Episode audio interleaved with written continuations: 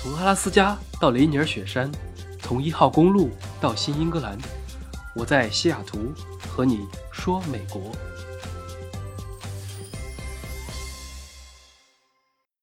Hello，大家好，这期又来填坑了。上次说了阿拉斯加，那我片头的后半句是到雷尼尔雪山，这个离我只有一百英里的地方，反而一直没有讲过。那这期我们就讲一讲西雅图本地三大国家公园之一的雷尼尔山国家公园。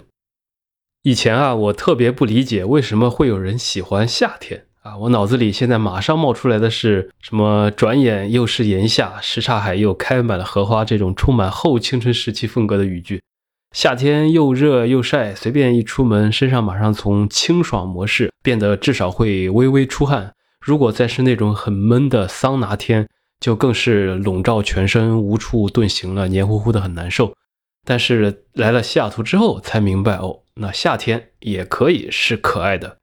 小时候其实还挺喜欢夏天的，说起来都是窗外的麻雀在电线杆上多嘴的感觉。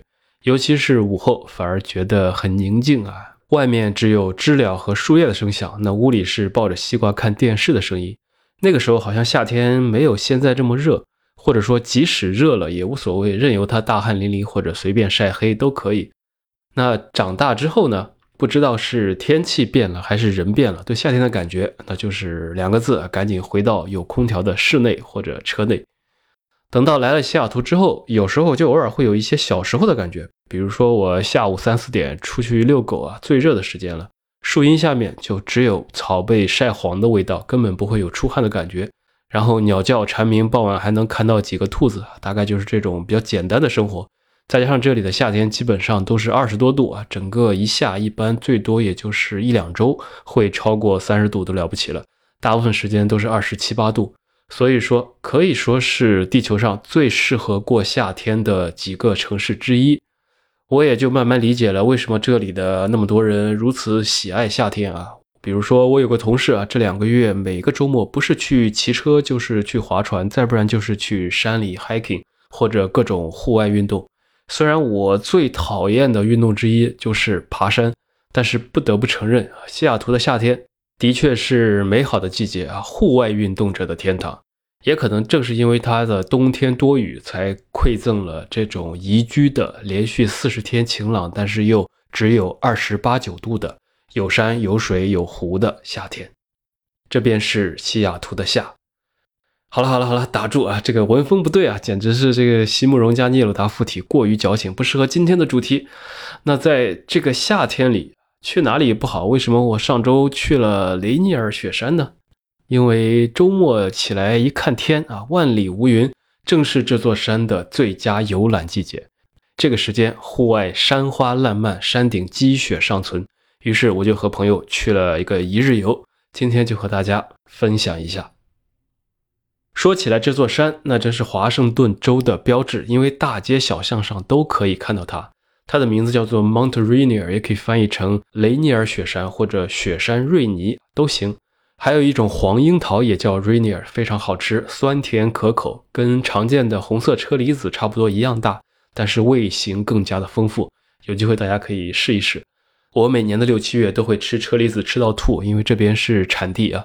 那这座山有两种方式经常可以看到，一个是在天气晴好的时候，从西雅图市区可以远眺，不管你是开在 I 五高速上，还是站在华大校园里的红场中央，都可以看到它的山头。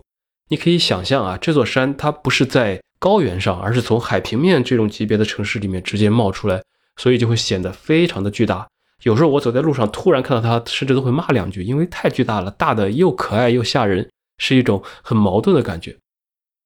第二种方式呢，那就更普遍了，因为华州的车牌上啊，汽车车牌中间就是这座山的背景，所以也算是地区象征了。美国的车牌都很有意思，每个州的不一样，然后每一个牌一般背景都是当地最有代表性的东西。我有时候每到一个新的地方，遇到没见过的牌都会拍一拍啊，搞得跟要偷车一样。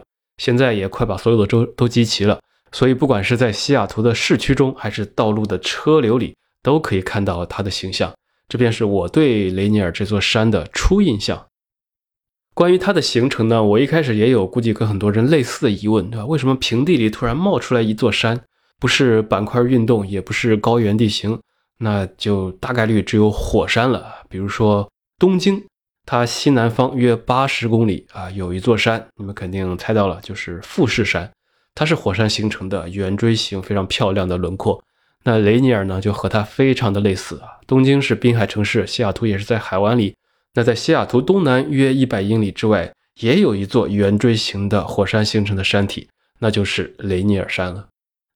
关于这座山的名字来源啊，也有点意思，是英国探险家乔治温哥华，他在一七九二年五月份抵达普吉特海湾时，就成为了第一看到这座高耸山脉的欧洲人。为了纪念他的朋友皮特雷尼尔，于是就起了这个名字。我当时第一眼看到这个人的名字啊，他叫乔治温哥华，就觉着哦，那温哥华这个城市的名肯定也是他起的。一查，果然如此。以前的人起名字也真是随意，有点占山为王的感觉啊。我先看到了，就把我的名字取上去了，然后再后来我就再把我的朋友、我的家人的名字都分别取成这座山、这座海、这座河、这座城市的名字，所以挺随意的。这座山其实还是相对年轻的，它的地质年龄只有五十万岁，跟地球的斗转星移相比算小的了。它的高度是四千三百九十一米，很高。因为山你不能光看海拔，还要看突出的高度啊。因为绝对高度和相对高度它不是一个概念。举个例子啊，你站在平均海拔三千米的高原上，假如这个时候你面前有一座山，海拔四千米，那由于高原本身都已经三千了，那相对于跟基底的突出高度比，其实这座山就只有一千。那雷尼尔的海拔四千多呢，相对于西雅图这种海平面或者海拔一百多米的城市的高度。真的就是平地而起了四千多米，所以说它的相对高度其实是高于地球上第二高的 K2 的。这也是为什么在几十英里之外还总是可以看到这座山的轮廓。我个人的感觉哈，就是看它的时候，也不是说觉得有多高，就是觉得非常的巨巨大、庞然大物，就是一座山突然怼你脸直拍的那种感觉。不知道你们能不能体会啊？这是关于它的一些基本情况。那这座山从景色上讲，虽然山脚与周边森林无异，但是随着高度的爬升，它的山顶是终年积雪不化的，所以它的山顶上有二十六条现代冰川，是美国拥有冰川数最多的山峰，也是除了阿拉斯加之外美国最大的冰川系统。一到夏天五六月份开始冰雪消融，那等到七八月份，整个山上就开始野花盛开，各种颜色和雪山融为了一体。在这个季节里，山上所有的步道也都会全线开放，登山徒步者络绎不绝，是华盛顿州最佳的登山场所之一。那在这里可以看日出日落，也可以看满山野花。山路下低海拔区域有大量的森林，等到了中间的高山草甸，还可以看到黑尾鹿啊、高山羊啊这种动物。那一路上，这些夏天消融的雪水还会汇集成湍流的溪流和瀑布啊，有时候水声你都可以听到响彻山谷。所以说，从各个方向来讲，都有一些不同的乐趣。我上一周也是夏眠不觉晓啊，一觉不醒，早上十点多才起来，然后慢慢出发。但是好在它不算远，大概两个小时出头就可以开到。开到的意思就是开到公园入口而已，因为美国的国家公园普遍都比较大，雷尼尔也不例外，它有好几个入口啊，对应着不同的景色。这其中最著名的当属两个点，都有停车场和游客中心，分别叫做 Paradise 和 Sunrise，翻译成天堂和日出。听名字就知道各自的特色了。顾名思义，那 Sunrise 就是一个看日出的好地方，可以住一晚啊。最佳时间，比如说你傍晚到达，然后第二天早上看日出。这里四面开阔，既可以看到东边的朝霞，也可以目睹被晨曦逐渐染红的这种山顶。晴朗的时候呢，南面的地平线上。还可以远眺到远处的矮一点的另外三座雪山的山头，它的停车场也被大片盛开的野花草甸包围着，因此很开阔，可以作为日照金山的完美前景。这个地方冬季道路会关闭啊，一般只有六到十月份才开放。很多人会开着房车，或者住个小木屋，或者订个营地在这边露营，也可以就随便溜达溜达，走一走山上的步道啊，怎么玩都行。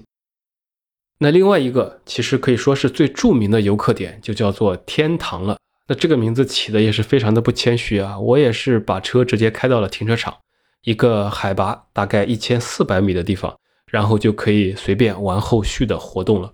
其实我去过好几次雷尼尔，但是前面都没有看到完整的真正的山顶，因为有时候虽然我出发的时候啊是蓝天白云，但是由于山上海拔比较高，那在早晚时段有时候会雾气弥漫山间。这个时候如果你运气好的话，还可以看到一群鹿啊在薄雾中出现在树林里悠然自若的吃草。有时候呢，如果你从山顶向四周望去，可以看到一千五百米以下的景色全部被隐没在雾海之中。只有比较高的山峰呢，可能会探出一角，但是，一旦雾散之后，就可以看到真正的全貌了。那上周我之所以挑那天去，也是因为连晴之后万里无云，觉着肯定能见度很高、很通透，所以才出发了。一路上也果然如此啊，全程蓝天看得非常清楚，甚至还有一点晒。当天的气温大概有二十九度左右。那一路上吃个麦当劳早餐，很快就到了国家公园的入口。这里也跟其他的国家公园都类似啊，门票是三十美元一辆车，七天的有效期。我直接拿了上次去黄石买的国家公园年票，就不用给钱了。所以，如果你但凡能去两次半的国家公园，年票就回本了，真的比较便宜。因为年票才八十块钱一年，所有的国家公园都可以用。比如说我去年买的年票，去了黄石大提顿、火山口湖，那早就回本了。然后今年九月份到期之前，说不定找个周末还可以再随便去两个。所以票价是完全不贵的。那进门之后，我也是跟着最流行的走法，直奔天堂那个景点。它基本上算是整个山上最精华的一片区域啊。如果你时间很有限、很紧，那去这一个地方就行了。这里有好多个不同的步道啊，喜欢 hiking 的人一定会喜欢，可以走上一圈。